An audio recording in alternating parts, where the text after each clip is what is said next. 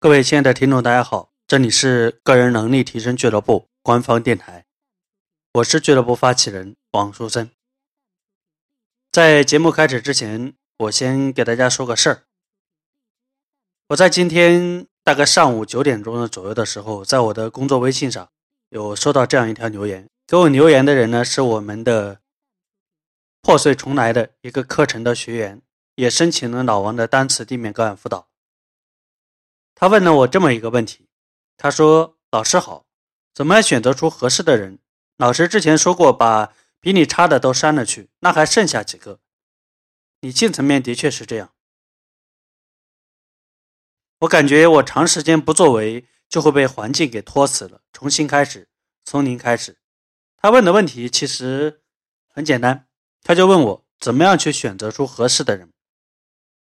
我后来给他的回复非常简单。”我说：“你去微信公众号中我的历史推送里面去找答案。”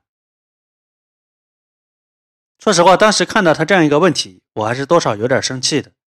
为什么呢？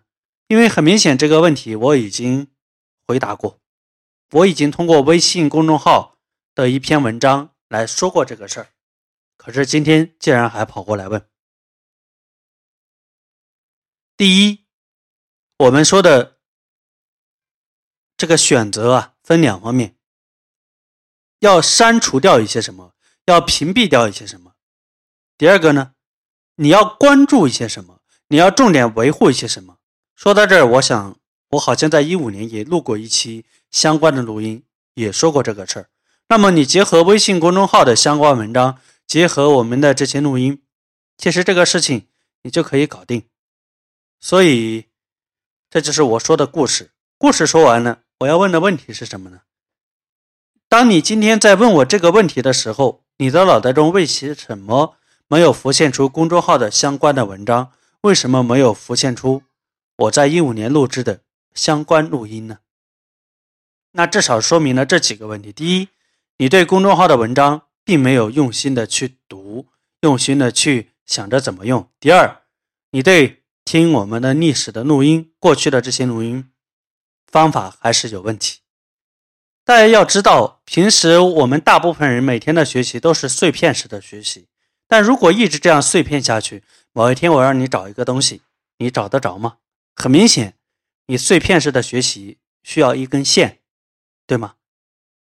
所以这就是我这期录音想要跟大家提个醒儿：碎片式的学习好坏我就不说，但是。你在做碎片式学习的同时，一定要找出一根线来整理你所接触到的这些碎片，否则以后你用起来那几乎是不可能的。